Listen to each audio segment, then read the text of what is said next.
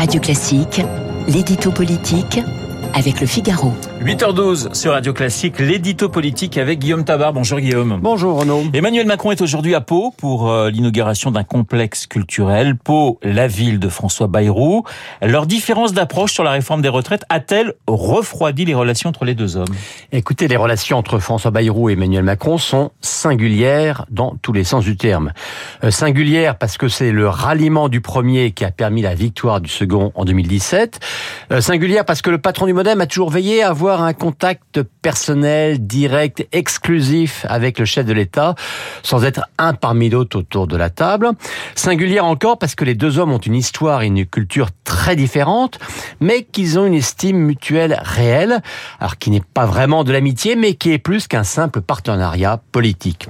Et singulière enfin parce qu'il est devenu, celui qui est devenu haut commissaire au plan, aime à intervalles réguliers faire entendre sa propre musique jouer les Cassandres et surtout, surtout, euh, faire comprendre au chef de l'État qu'il a besoin de lui, qu'il ne peut pas se passer de lui, surtout dans ce contexte de majorité relative à l'Assemblée nationale, eh bien, c'est ce qu'il vient de faire sur les retraites. Peut-on dire qu'il a obtenu gain de cause justement sur ce dossier? Alors, il a réussi à faire bouger Emmanuel Macron, euh, qui, dans le dîner des dirigeants de la majorité euh, mercredi soir à l'Élysée, a concédé l'ouverture d'une concertation sur les retraites avant un projet de loi présenté à la fin de l'année à la place de l'amendement prévu dès le mois d'octobre.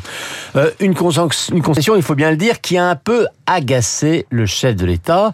Euh, ce dîner, où il y avait pourtant une bonne dizaine de participants, a été dominé par un échange entre les deux hommes euh, que certains ont trouvé un peu Euh, lorsque Bayrou, par exemple, a dit que la campagne présidentielle n'avait pas donné un mandat clair pour réformer les retraites, euh, Macron lui a vertement rétorqué qu'il avait au contraire clairement pris son risque, hein, on sait que c'est une formule que le chef de l'État affectionne, et qu'il avait pleinement assumé une réforme forte.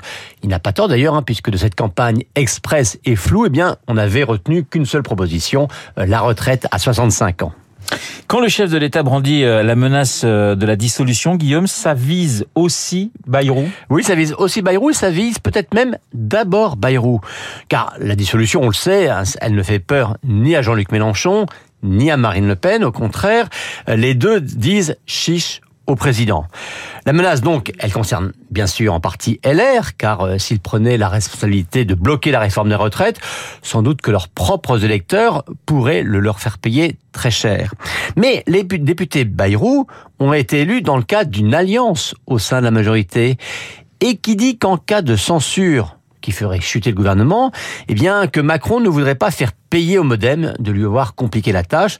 Autrement dit, Bayrou dit pour l'instant Macron, tu as besoin de moi pour faire passer tes lois à l'Assemblée, mais avec une dissolution, eh bien, Macron pourrait être tenté de lui répondre, n'oublie pas que toi aussi tu as besoin de moi pour faire élire tes députés. L'édito politique